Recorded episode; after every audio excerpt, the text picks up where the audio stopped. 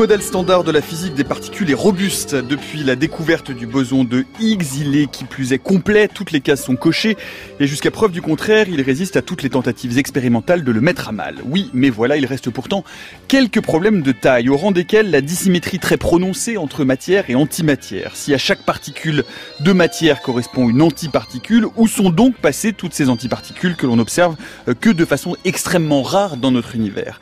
Une hypothèse a récemment ressurgi, et si le Big Bang avait produit en même temps que notre univers un anti-univers qui remonte le temps.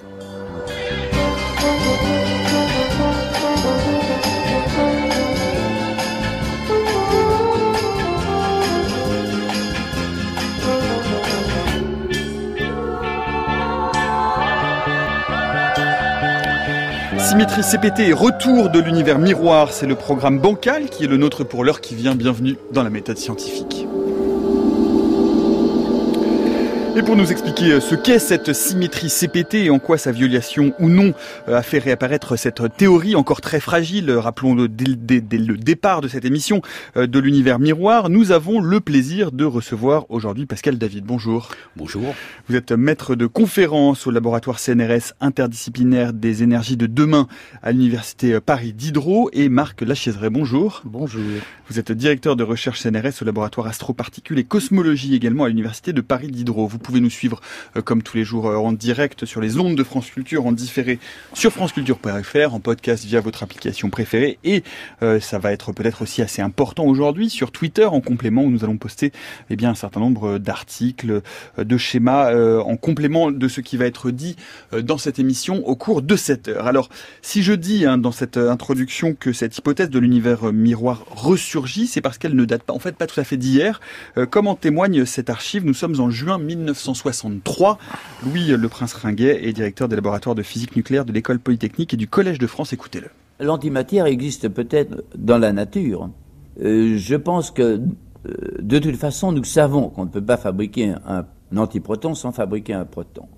Parce que si on suppose que euh, l'ensemble de l'univers a été constitué à partir d'énergie à la base, plutôt qu'à partir d'une matière dissymétrique, c'est plus symétrique, c'est plus satisfaisant pour l'esprit, je ne sais pas si c'est vrai, mais il se peut qu'il y ait des mondes d'antimatière, comme il y a des mondes de matière. Il n'est pas du tout difficile de concevoir un, anti-atome, puisqu'on en a les éléments.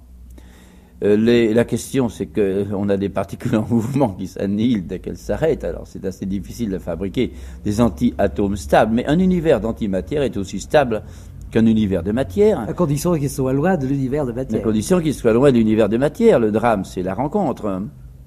Et euh, si un univers d'antimatière existe très loin, ou des univers d'antimatière, la lumière qui sera émise par les, par les, les étoiles d'antimatière sera la même que la lumière émise par les étoiles de matière. C'est-à-dire que pour nous, qui regardons avec un appareil, avec un télescope, ce sera la même chose. Et les analyses spectrales de cette lumière seront les mêmes. Par conséquent, on ne verra pas de différence.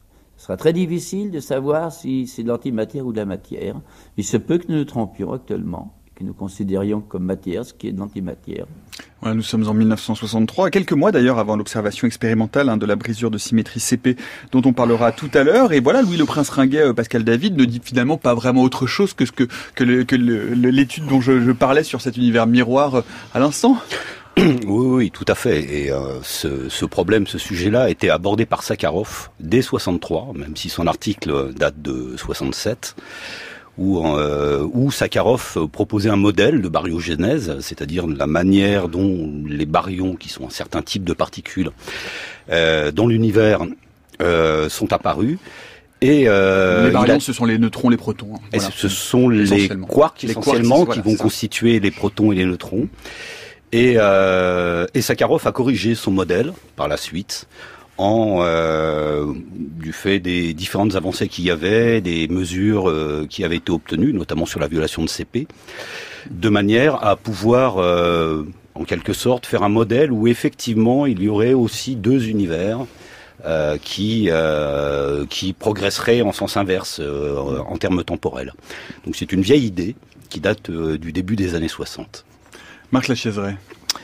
Alors, bon, ces modèles à, antimatière, c'est effectivement une, vieille histoire. Il y a eu, il y a eu plein d'idées. Peut-être d'abord, il faut quand même expliquer un peu ce que c'est que l'antimatière, parce que l'antimatière c'est en fait une forme de matière, c'est-à-dire toute une classe de particules qu'on appelle les antiparticules, mais on pourrait très bien avoir appelé nos particules les antiparticules et réciproquement.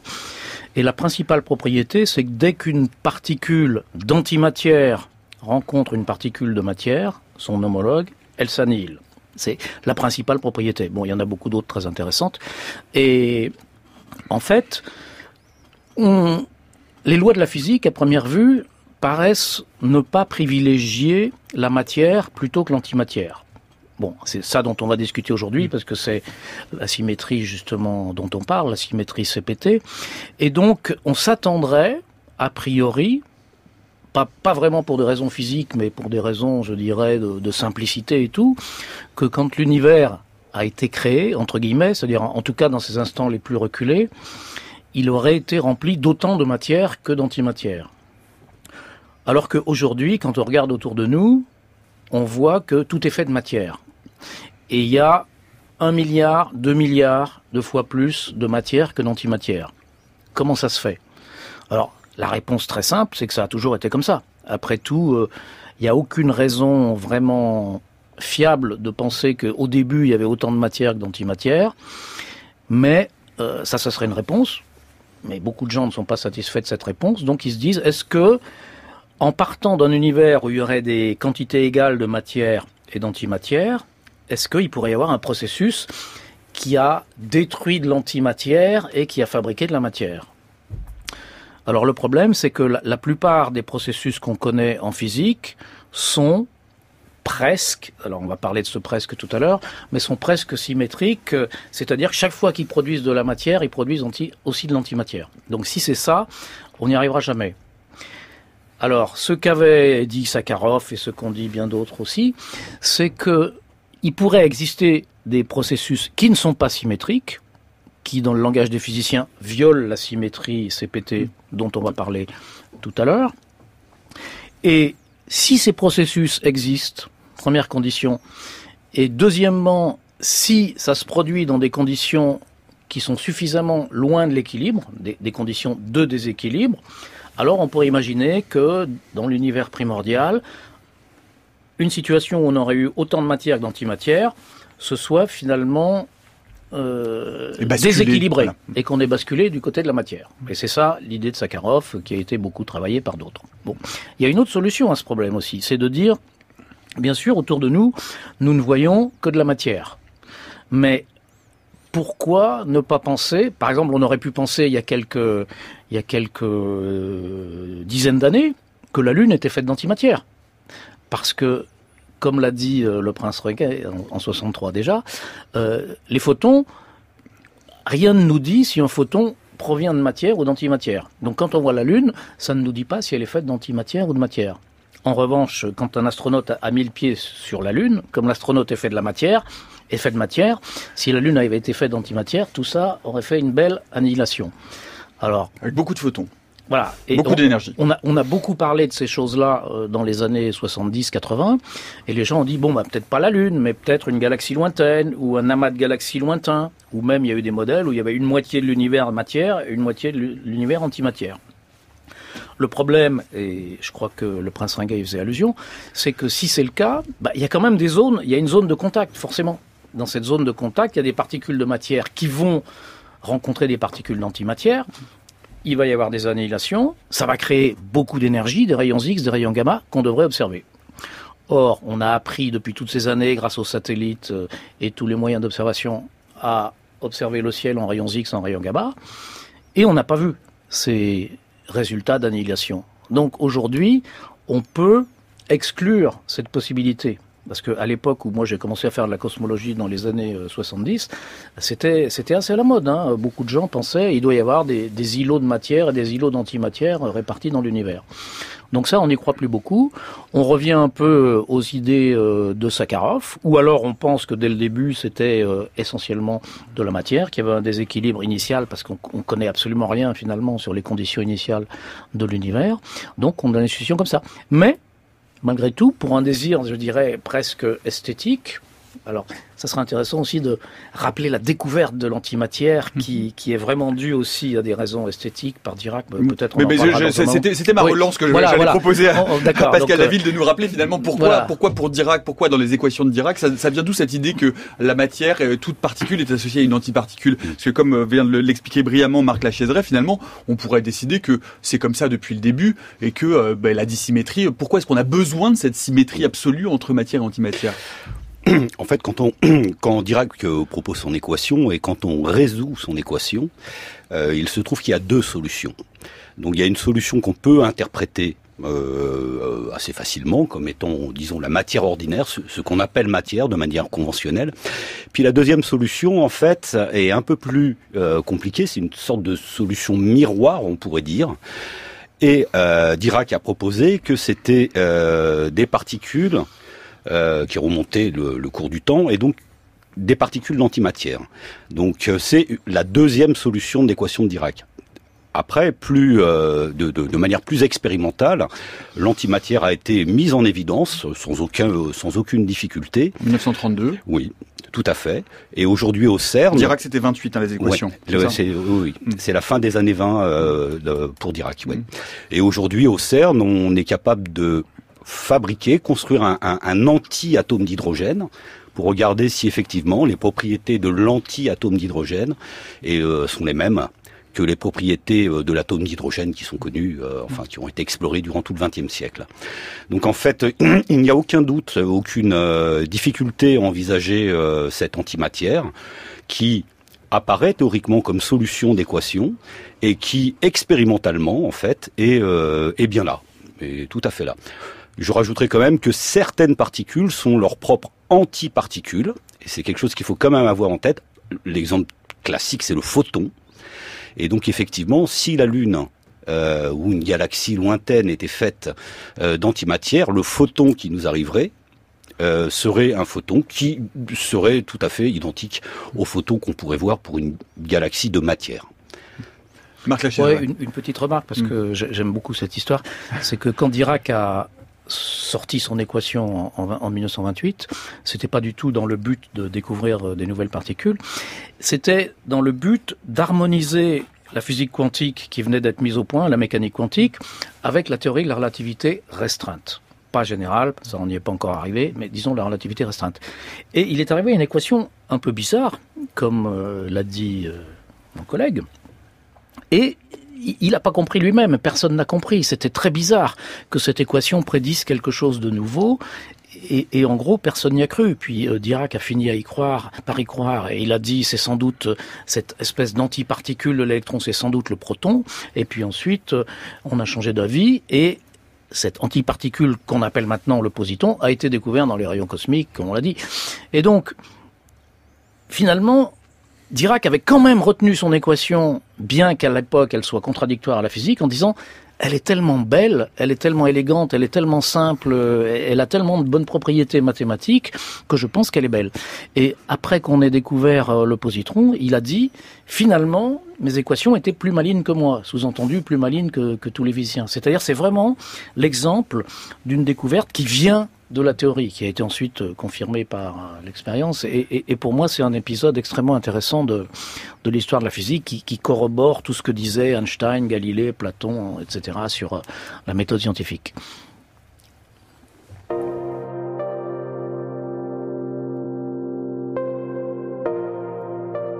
La méthode scientifique, Nicolas Martin.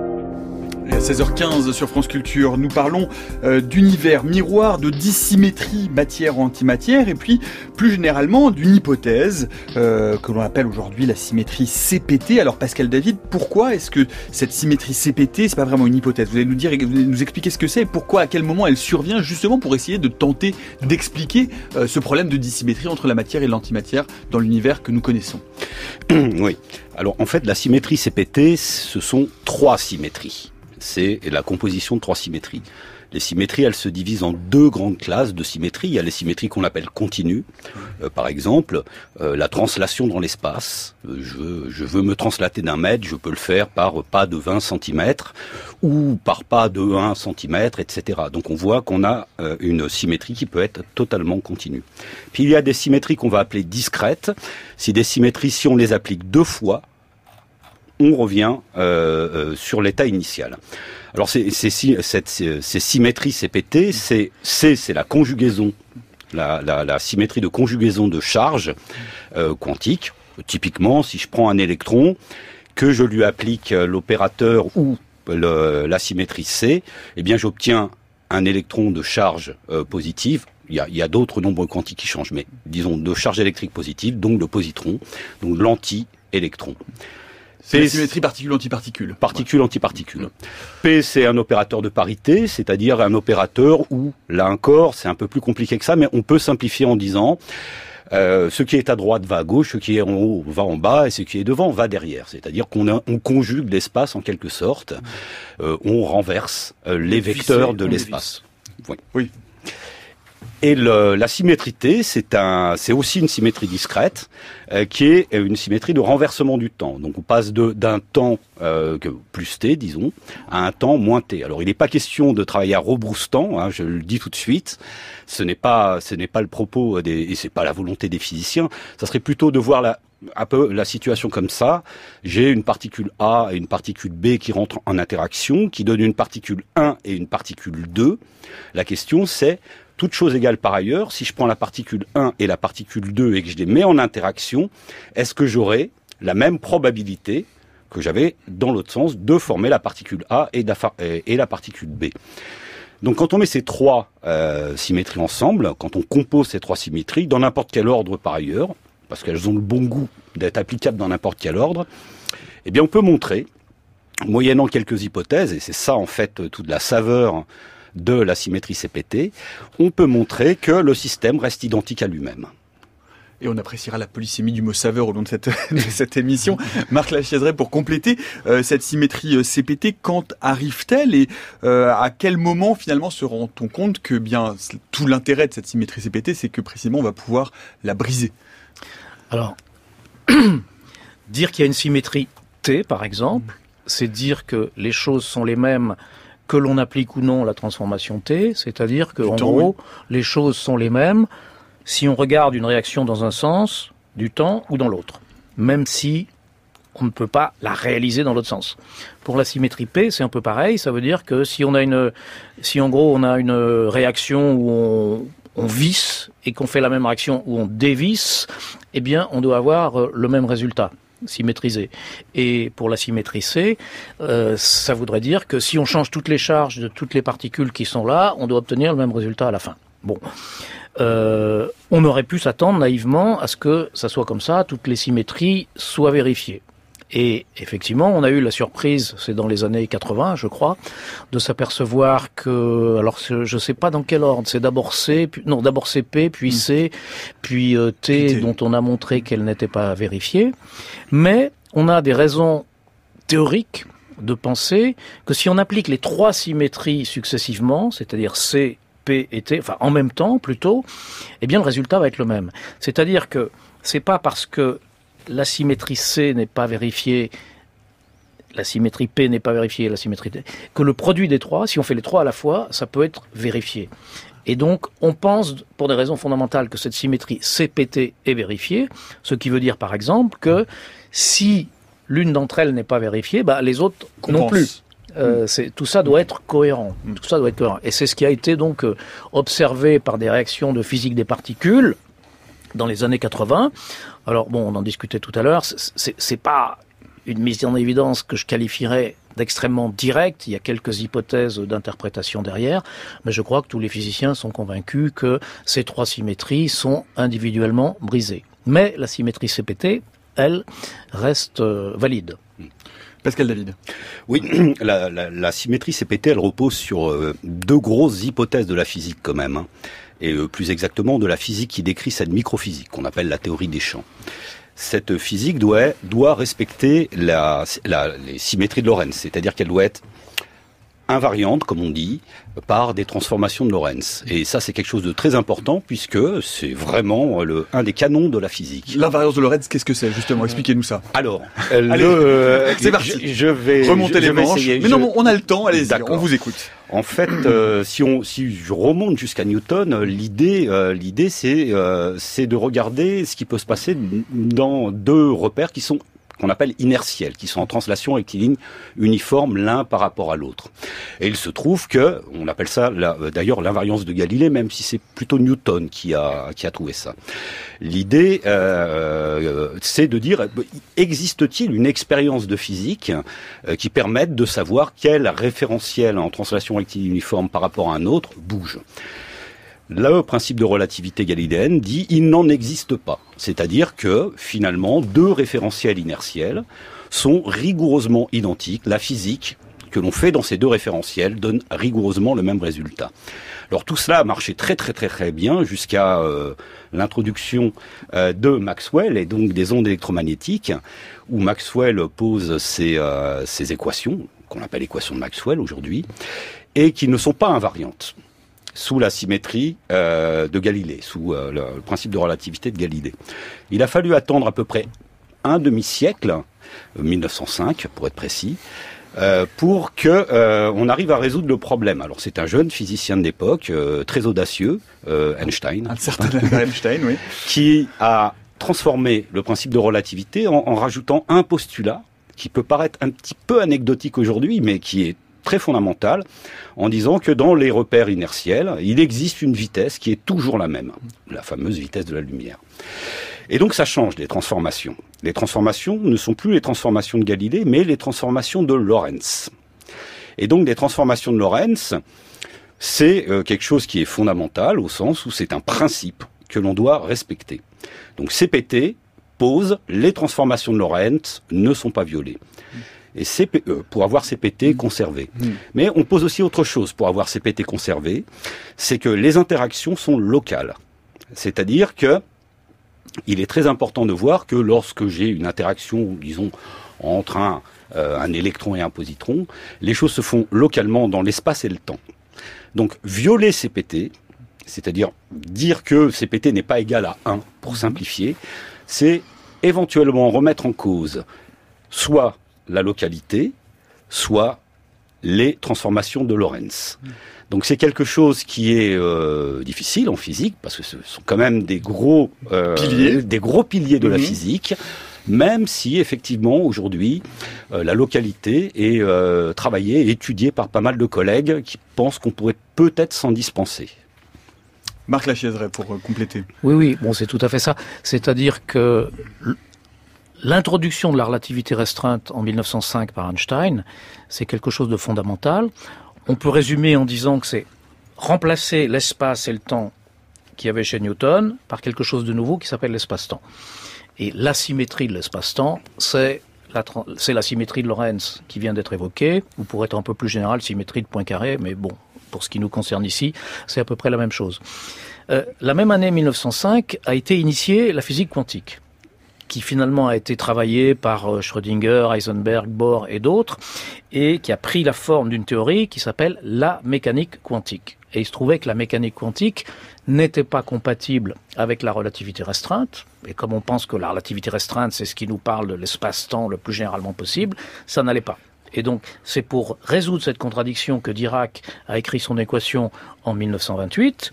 Et donc, finalement, il est apparu que puisque cette équation a pour but de concilier la physique quantique avec la relativité restreinte, et que c'est l'équation qui fonde la théorie des champs, eh ben, en vertu de ce qui vient d'être dit, cette théorie des champs doit être invariante sous CPT.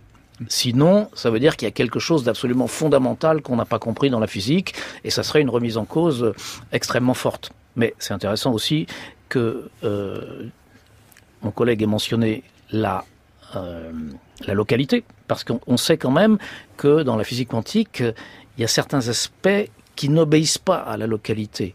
Et donc, euh, c'est quand même quelque chose qu'on pourrait peut-être euh, remettre en cause et que certains physiciens, comme euh, ça vient d'être dit, cherchent à, à, remettre en cause. Mais c'est très compliqué parce que la localité, c'est quelque chose dont nous avons vraiment l'habitude. Nous avons vraiment l'intuition que quand il se passe quelque chose, ce quelque chose se passe quelque part. Et, finalement, c'est ça la localité. Donc, ça voudrait dire que on serait amené, si on renonçait à cette localité, à penser que il pourrait arriver quelque chose impossible à localiser, quelque chose qui ne se passe pas quelque part à un endroit précis. Euh, pour, pour revenir peut-être euh, à cette symétrie euh, CPT, Pascal David, on commence à avoir des preuves expérimentales en laboratoire de ces violations, notamment la première qui donnera lieu à un prix Nobel en 1980, celle de Cronin et Fitch sur des particules neutres qu'on appelle des carons. Alors, je ne sais pas s'il faut rentrer dans le détail, mais en tout cas, ce qui est certain, c'est que dans des accélérateurs de particules, on constate qu'il y a des violations, pour commencer, de la symétrie C et P, c'est-à-dire charge et particules. Tout à fait. Euh, en, 64. Euh, c'est en 64. En, fait, Landau, euh, Landau avait postulé, avait dit que la symétrie, enfin la composition des symétries C et P devait être conservée dans les systèmes. Et il se trouve que Fitch, Cronin, Turley, ces gens-là, au CERN, ont montré dans les systèmes K0, K0 bar, des systèmes de, donc, sont des, saveurs étranges. Les kaons, voilà. Voilà, les kaons ont montré qu'il y avait une violation de CP. Alors euh, c'est la première mise en évidence de la violation de CP. C'est-à-dire qu'est-ce qui se passait si vous pouvez le résumer brièvement? Grosso modo, on s'attendait euh, pour des raisons euh, des raisons théoriques disons à ce que certains kaons se désintègrent en deux corps et d'autres kaons se désintègrent en trois corps. Et il se trouve que ces kaons qui devaient se désintégrer en deux corps pouvaient parfois se désintégrer en trois corps, ce qui violait la symétrie CP. Et donc c'était une évidence, une évidence expérimentale qu'il y avait une petite composante à l'intérieur de ces kaons qui violait CP. Et donc là, c'est le, premier système euh, qui a été trouvé en 63. Alors, on a un système, la question c'est est-ce que ce système est un représentant d'une classe de systèmes Parce que c'est ça qui est intéressant en fait. Et il se trouve que euh, les kaons sont simplement un représentant d'une classe de systèmes. Il a été montré sans ambiguïté par la suite euh, au Japon, et euh, dans une collaboration entre l'Europe et les États-Unis à Stanford, qu'une autre particule, donc qu'on appelle le B, mhm. cette fois-ci, le B violet CP est beaucoup plus que le K en plus. Donc on a affaire à toute une gamme de, de, de, mhm. particules, donc toute une classe de systèmes capable de violer CP, donc capable de violer T. Si CPT est égal à 1 si CPT n'est pas violé. Et justement, euh, c'est euh, euh, l'un des instruments du LHC, le LHCb, qui teste aujourd'hui les limites de cette symétrie CPT, notamment autour de la question du maison B que vous venez d'évoquer, Pascal David. Bonjour Céline Lausanne. Bonjour Nicolas, bonjour à tous. Vous êtes rendu au laboratoire de l'accélérateur linéaire de l'Université Paris-Sud pour comprendre en quoi consiste justement cette expérience et ce qu'elle peut apporter dans l'étude d'une nouvelle source d'asymétrie entre matière et antimatière. Oui, j'ai retrouvé Marie-Hélène Chun, qui est directrice de recherche au CNRS. Alors elle, elle a travaillé dans plusieurs expériences ces dernières années, sur l'expérience Babar aux États-Unis et plus récemment au CERN sur l'expérience du LHCb qui s'intéresse au quark B. Aujourd'hui, elle est euh, de retour à l'université d'Orsay où elle dépouille les milliers de mesures issues des collisions pour trouver des nouvelles sources de violation CP. L'objectif étant d'apporter des explications dans la domination de la matière dans notre univers et pourquoi pas de dépasser enfin le modèle standard.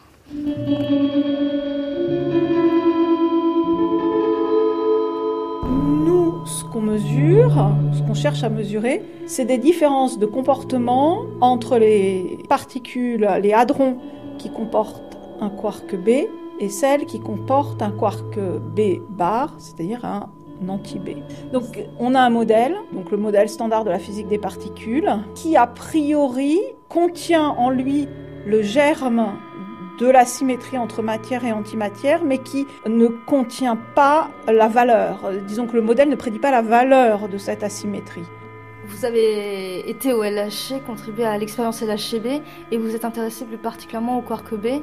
Pour quelles raisons Alors en fait, les premières expériences qui se sont intéressées vraiment au quark B euh, et à la violation de CP euh, dans les quarks B, c'est les expériences qui s'appellent euh, Babar et Bell. Donc Babar, c'était une expérience qui a eu lieu à Stanford en Californie, sur laquelle j'ai travaillé. Ça a été les premières expériences à mesurer la violation de CP, donc des différences de comportement entre matière et antimatière dans les maisons, euh, les maisons, c'était des maisons B, donc dans les hadrons contenant un quark B. Et LHCb, c'est un peu l'héritière de, dans l'idée globale de regarder la violation de CP avec des hadrons beaux. Et donc, on a mesuré des choses au niveau des particules, par exemple Babar et Bell avec les quarks, les hadrons beaux, euh, à la, première découverte de la violation de CP au niveau des quarks euh, avec les quarks S. Sauf que ce qu'on mesure, c'est beaucoup, beaucoup, beaucoup, beaucoup trop petit par rapport, mais genre euh, des milliards de fois trop petit. Oui, des échelles d'ordre de grandeur qui mais sont énormes. Le modèle standard de la physique des particules contient de la violation de CP, mais la dose qu'il contient est incommensurablement ou presque trop petite par rapport à ce qu'il faudrait. Donc, comment on a essayé de, mettre en place des expériences pour essayer d'expliquer cette différence? Alors, les expériences, elles sont super précises. Donc, c'est pas qu'elles sont pas assez précises et qu'elles euh, euh, se trompent, quoi. C'est juste, il y a quelque chose qui ne va pas. Donc, on se dit, OK, ça veut dire que le modèle standard de la physique des particules n'est pas complet. Il y a d'autres indices qui laissent penser qu'il n'est pas complet. Donc, il doit y avoir quelque chose de plus. Donc, il faut chercher. Et donc, pour chercher, il y a des présupposés théoriques qui disent que s'il y a de la, ce qu'on appelle de la nouvelle physique, c'est-à-dire de la physique au-delà du modèle standard, alors sans doute cette nouvelle physique se couplerait plus sur les particules les plus lourdes, donc sur les quarks les plus lourds. Or, le quark B est un quark plus lourd que le quark S, par exemple. C'est le quark le plus lourd qu'on peut étudier sous forme de hadron. Le quark top, qui est vraiment le plus lourd de tous, lui, il il, forme pas des hadrons. Donc il y, avait une espèce de hum, présupposé théorique laissant dire que c'est vraiment important d'aller euh, voir euh, ce qui se passe hein, pour les hadrons beaux. Donc c'est pour ça qu'il y a eu toutes ces expériences.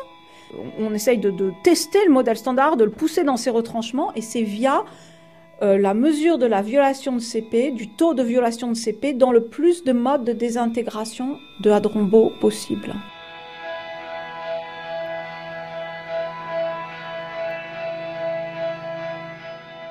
Et après avoir séjourné euh, au LHC, là où vous êtes ici à Orsay, au LAL, vous consacrez la plupart de votre temps à décortiquer, analyser ces données. En quoi ça consiste ce traitement des données que vous avez pu recueillir au LHC alors en fait, une fois que ça s'est fait, on va ensuite commencer à sélectionner les modes qui nous intéressent. C'est-à-dire que moi, imaginons, je, veux, je regarde euh, la violation de CP en utilisant certaines désintégrations. Moi, j'ai l'idée que peut-être il pourrait y avoir des choses intéressantes en utilisant tel type de désintégration. Et puis mon voisin de bureau, lui, il préfère regarder en utilisant tel autre type de désintégration.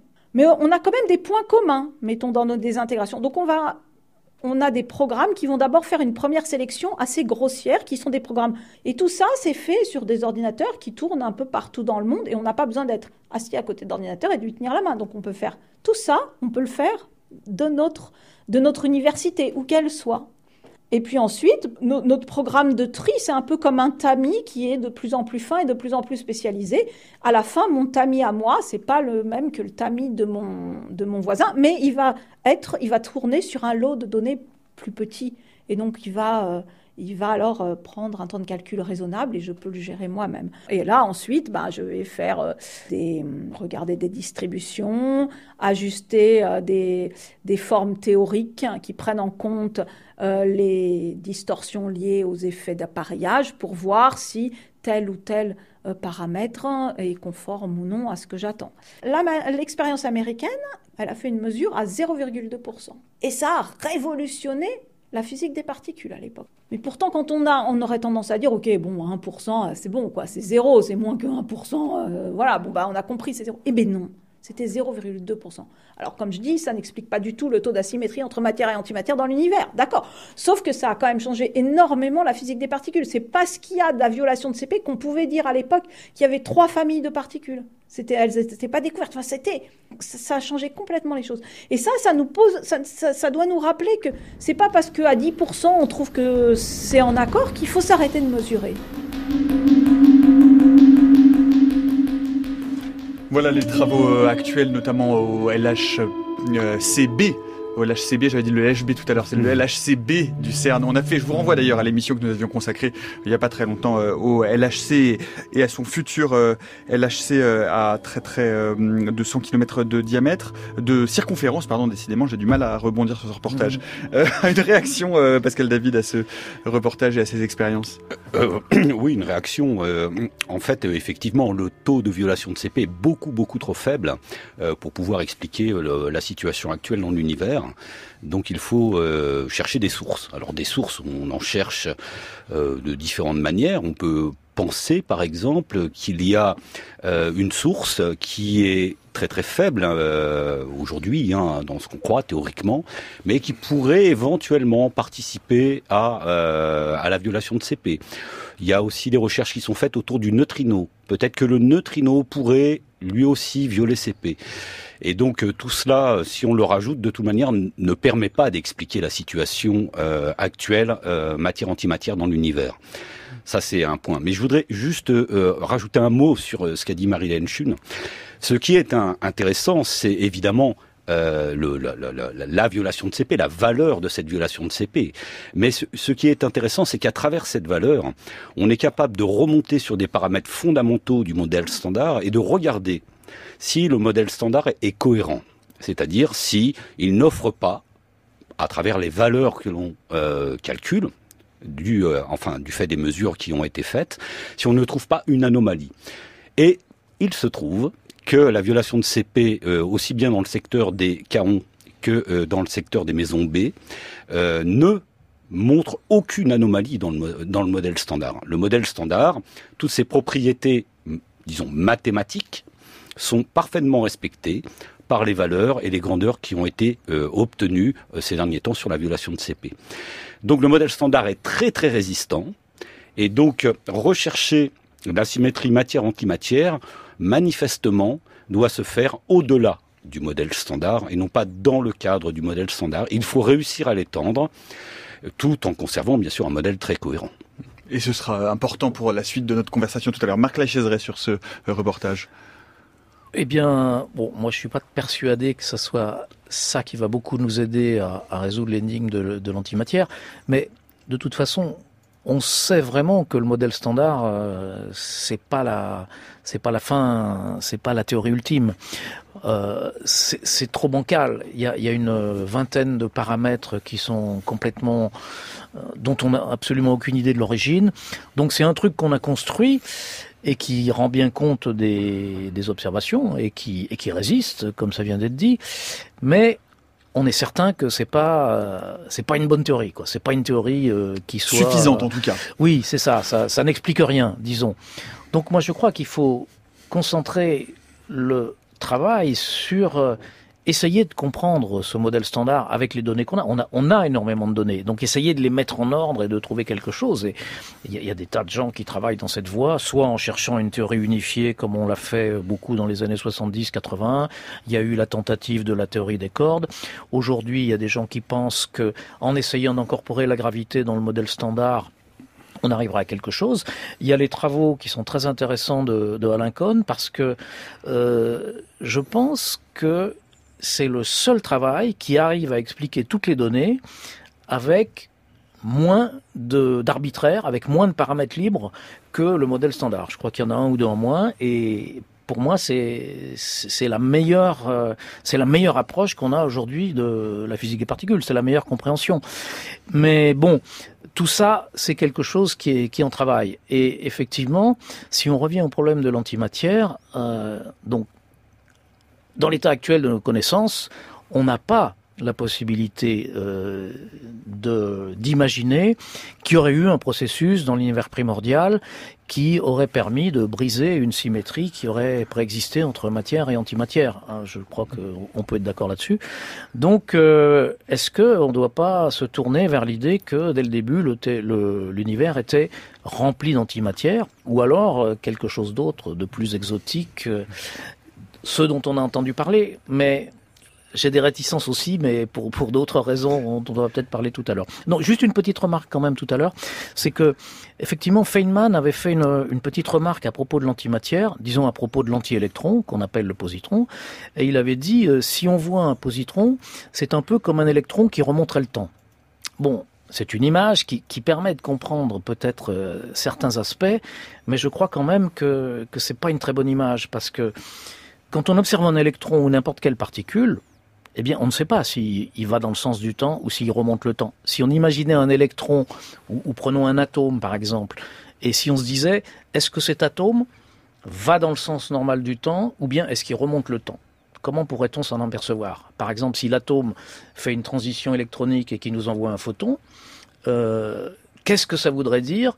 Quelle serait la différence euh, entre le fait que l'atome va dans le sens du temps ou, non? Il n'y en a pas à moins que le photon nous vienne du futur, mais pour autant que je sache, ça, n'est pas arrivé. Donc pour moi, ça n'a aucun sens de dire une particule suit le sens du temps ou bien va dans le sens contraire du temps. C'est pour ça que j'ai un problème avec euh, la manière dont sont formulées ces choses-là. Et quand on va parler plus tard d'un univers dans lequel le temps s'écoule dans le sens contraire, pour moi ça n'a pas de sens non plus, parce que si on regarde notre univers aujourd'hui, il n'y a pas du tout un sens dans lequel le temps s'écoule. Et dans l'univers de la relativité, il n'y a pas de temps du tout. C'est juste nous qui nous déplaçons dans une certaine direction. C'est comme si je vous donne une feuille de papier. Bon, dans cette feuille de papier, je peux dessiner un trait de la gauche vers la droite ou de la droite vers la gauche. Et si je fais ça, je vais définir un temps qui va de la gauche vers la droite. Mais la feuille de papier, elle n'a pas de temps. Et c'est pareil dans l'univers. L'univers n'a pas de temps, n'a pas de direction du temps, justement parce qu'il est invariant sous les transformations euh, de Lorentz ou de Poincaré.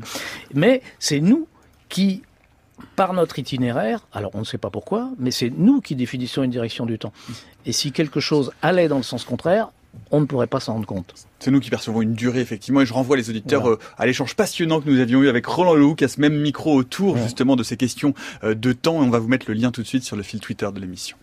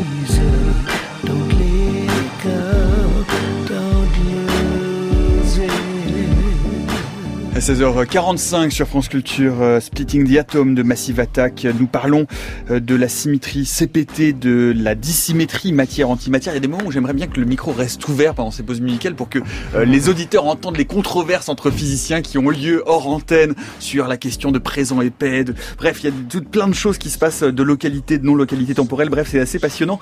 Néanmoins, il nous reste un quart d'heure pour finir de traiter cette émission et arriver à cette publication de l'équipe de physiciens du périmètre Institute for Theoretical euh, Physics qui a proposé donc euh, ce que je disais au début d'émission, un nouveau modèle qui a la vertu euh, de se fonder sur le modèle existant. Et ce qui va peut-être vous déplaire Marc Lachaiseray parce que vous disiez justement tout à l'heure que peut-être qu'il faut penser en dehors de ce modèle. Mais en tout cas selon ce modèle eh bien euh, il propose euh, ce que l'on entendait au début, c'est-à-dire, euh, Pascal David, une notion d'univers miroir, c'est-à-dire de dire que pour résoudre ce problème de dissymétrie matière-antimatière, il y aurait eu au Big Bang la création d'un univers d'antimatière qui remonte justement la flèche temporelle dans le sens inverse d'une autre. Est-ce que vous pouvez nous dire en quelques mots en quoi consiste cette hypothèse? Oui, tout à fait. En fait, le, quand, un modèle est proposé, euh, il doit atteindre certaines étapes. Il doit être descriptif, ça c'est une évidence. Il doit être explicatif, qui est une autre étape. Il doit être prédictif. Et puis, quand on a beaucoup de chance, énormément de chance, il devient universel. Mais ça, ça arrive très très peu. L'intérêt du modèle, euh, donc, de cette publication de, de, Boyles et, et, de ses euh, de, de ses collègues, c'est que c'est un modèle qui est prédictif. Ça, c'est déjà très très intéressant. Alors l'idée euh, qu'il y a derrière est la suivante. Euh, il préserve CPT, donc CPT en fait est totalement préservé, et euh, ils vont, ils doivent néanmoins expliquer cette asymétrie matière-antimatière. Donc l'idée qu'il y a, c'est que dans la phase du début du Big Bang, deux univers sont apparus, un univers de matière et un univers d'antimatière. Pour des raisons de préservation de CPT, l'univers de matière, on lui donne une certaine direction du temps. Et l'univers d'antimatière, une autre direction euh, temporelle. Donc euh, euh, c'est ce qu'ils font, ils, calculent tout ce qu'ils ont à calculer, et ils ont le gros gros avantage de leur modèle, il est prédictif dans le sens où dans notre univers, donc fait de matière, il y aurait une sorte de reliquat de ce qui euh, ce qui s'est passé à, à cette époque-là.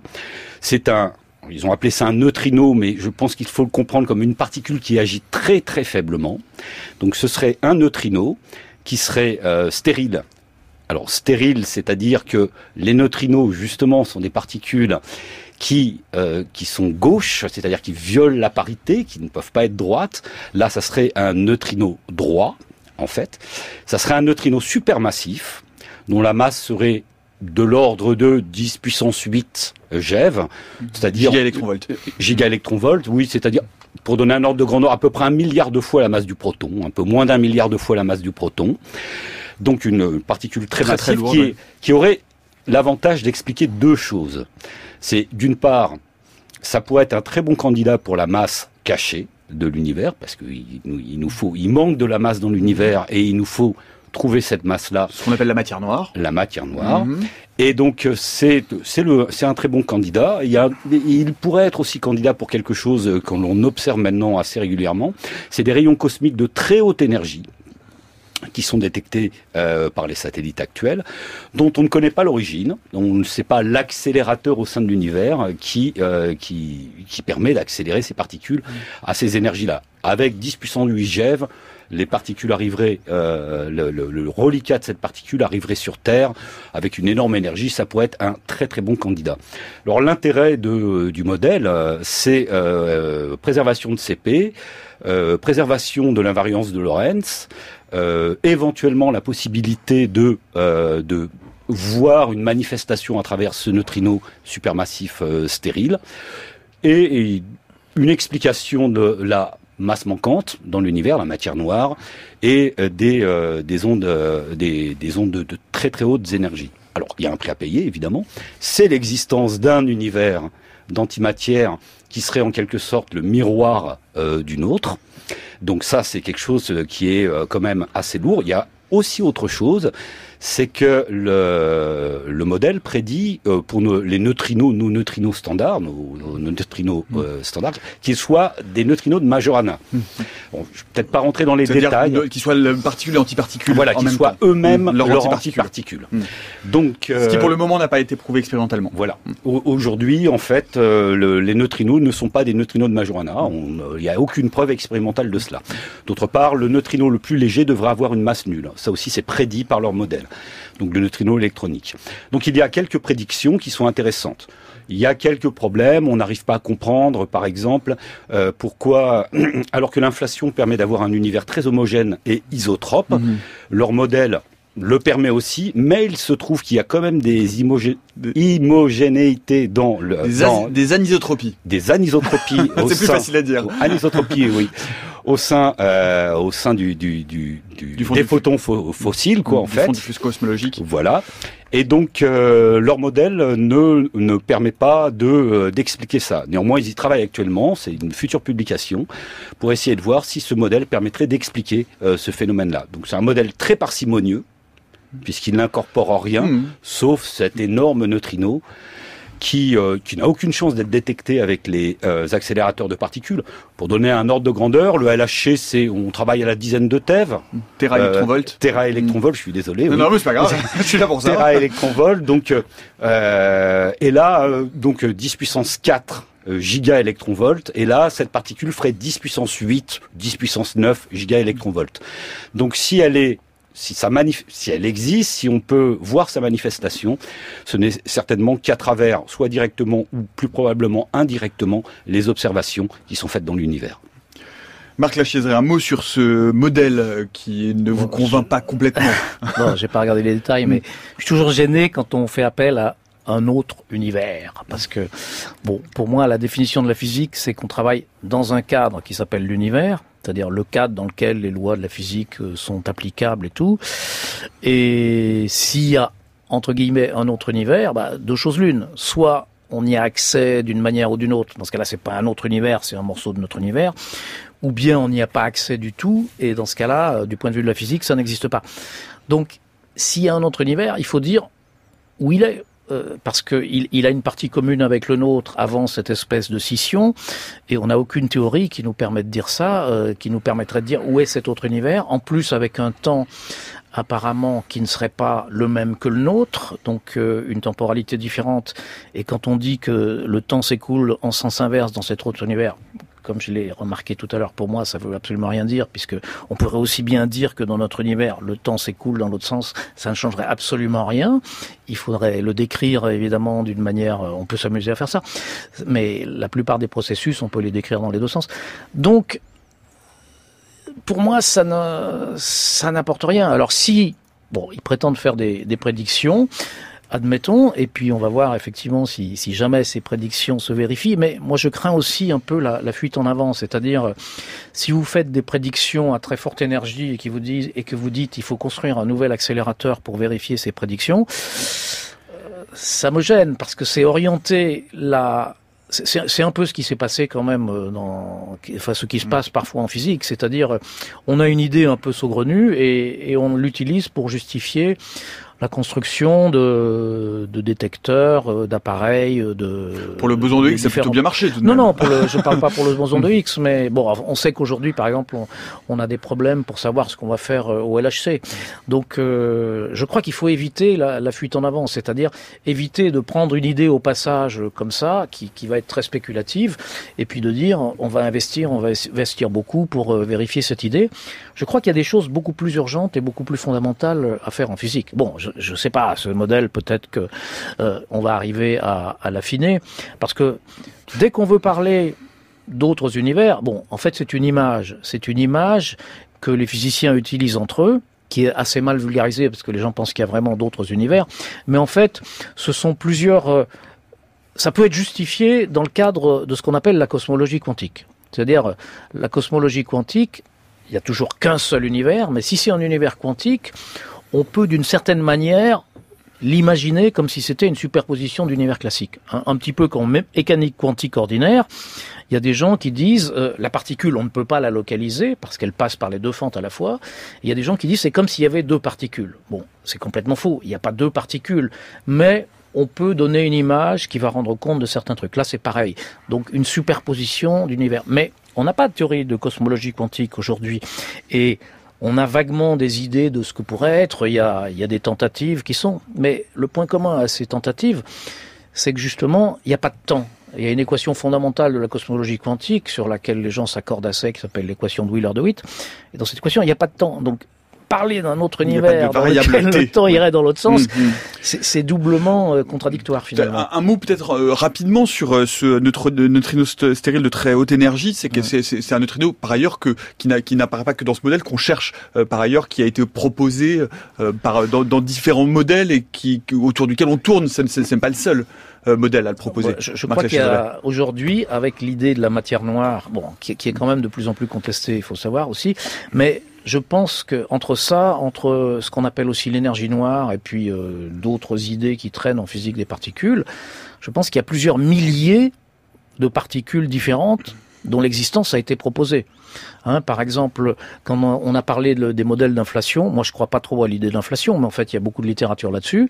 Et pour expliquer l'inflation, il faut il faut quelque chose. L'inflation au tout début, hein, on parle pas de l'expansion de l'univers, on parle de l'inflation, du moment de l'inflation à l'échelle de Planck. Ont été recensées plusieurs centaines hmm. de nouvelles espèces de particules qui pourraient être responsables de ça. Donc, hmm. si vous voulez, l'imagination des physiciens, elle est extrêmement débridée. Alors évidemment, on va pas pouvoir tester toutes ces centaines de particules. Donc qu'est-ce que font les physiciens des particules bah, Ils construisent des gros détecteurs en disant on va bien voir euh, tout ce qui arrive dans ces détecteurs et puis on va faire, on va filtrer. Et ils construisent des détecteurs de plus en plus gros, ils détectent toujours rien, donc on est dans une situation un petit peu critique. Mais effectivement, si on imagine maintenant une particule qui a des caractéristiques complètement différente que ce à quoi on a pensé auparavant, bah peut-être qu'on va trouver un moyen de la mettre en évidence. Pascal David, pour conclure. pour conclure, bon, moi je dirais que ce modèle euh, est parcimonieux, donc c'est quelque chose qui est euh, très intéressant. Ce qui est intéressant aussi, c'est un petit peu, euh, je dirais, on pourrait voir un miroir de l'histoire. dans les équations qu'ils ont, ils ont deux solutions un petit peu comme Dirac avec son équation. Et à terme, euh, on sait que euh, les deux solutions d'équation de Dirac ont donné matière et antimatière. Donc là, c'est un peu la même chose. Alors c'est pas tout à fait vrai puisqu'ils l'ont un petit peu quand même construit pour obtenir cela, pour préserver CPT. Néanmoins, euh, c'est un petit peu la même chose. Hein. Euh, alors maintenant, euh, que peut-on dire de ce modèle Il faut attendre, il faut attendre, effectivement. si si on ne voit rien, euh, ça veut pas dire que le modèle soit faux, ça veut dire qu'on n'a peut-être pas les moyens de voir, mais c'est le modèle tombera de lui-même un petit peu en désuétude. Si on voit quelque chose, un neutrino stérile, disons qui a la masse à peu près attendue, ça ne signifie pas non plus que le modèle soit juste, puisque le statut de l'expérience n'est pas de valider un modèle, mais d'invalider un modèle. Donc, c'est vrai qu'on est dans une situation qui est un peu compliquée. Néanmoins, euh, c'est une, une jolie tentative, une très jolie tentative pour essayer de résoudre ce problème d'asymétrie matière-antimatière, tout en préservant les canons euh, de la physique euh, des particules et le modèle standard. C'est, ce n'est évidemment pas la fin de l'histoire. Hein, sur. Euh, Est-ce que finalement le, le, le, le, point le plus faible, le plus sensible de ce modèle, ce ne serait pas justement de se contenter, comme le disait Marc Lachéseret, du modèle standard, c'est-à-dire de dire finalement on sait que ce modèle standard il est incomplet, on sait qu'on attend de le voir grincer à un moment donné et de le, voir, le voir se distordre, donc fonder un modèle sur un modèle dont on sait qu'il est incomplet, est-ce que finalement c'est pas l'aporie de, de l'expérience de penser que, qu'il propose? Tout à fait. Mais si euh, cette nouvelle particule, ce neutrino stérile mm. euh, existe, si les neutrinos euh, de notre univers sont des neutrinos de Majorana, eh bien en fait c'est une extension du modèle standard. Donc ils partent du modèle standard tel qu'on le connaît et on l'étend à travers des objets qui sont pas des objets très très exotiques non plus, euh, puisque euh, bon, les neutrinos de Majorana sont étudiés depuis très longtemps, et ce neutrino stérile, euh, comme vous l'avez rappelé, est quelque chose qui est de toute manière une arlésienne. voilà. Hmm. Donc en fait, c'est ils introduisent une extension du modèle standard, qui est une extension, je dirais, un peu minimum et qui aurait la prétention de résoudre beaucoup de choses. Merci beaucoup, messieurs. C'était passionnant. Merci beaucoup d'être venus euh, nous parler euh, de ce modèle de l'univers miroir, de la symétrie CPT. Merci, euh, Pascal David. Merci beaucoup, Marc Lachaiseray. Un mot pour vous dire que dans une semaine, le mardi 19 février, eh bien, ce sera le deuxième forum France Culture, l'année vue par les savoirs. Un mardi exceptionnellement, c'est le samedi d'habitude, donc il reste encore quelques places. Vous pouvez venir, c'est gratuit. Il faut vous inscrire. Néanmoins, c'est obligatoire sur le site maisondelaradio.fr. Le thème de ce deuxième forum de l'année euh, sera autour du nouvel âge de la politique. Pour ce qui nous concerne, pour ce qui parle euh, des sciences, euh, nous l'émission sera de, enregistrée de 11h à midi dans le Grand Amphithéâtre de la Sorbonne et nous nous interrogerons sur ce que le pouvoir de nuisance ou au contraire l'adjuvant à la démocratie que constituent aujourd'hui les algorithmes et le nouvel ère du numérique. Nous en parlerons avec Jean-Gabriel Ganassia, Benjamin Bayard et Axel Lemaire. Merci beaucoup à toute l'équipe de la méthode scientifique, Éléonore Pérez, Céline Lausanne, Noémie Saint-Vulfranc, Eve Etienne, Antoine Beauchamp, euh, Olivier Bétard à la réalisation, Alex Dang à la technique dans le prochain épisode de la méthode scientifique. Demain, nous nous intéresserons à l'ARN interférent et à son exploitation euh, thérapeutique dans la lutte contre le cancer. On se retrouve demain à 16h jusqu'à preuve du contraire.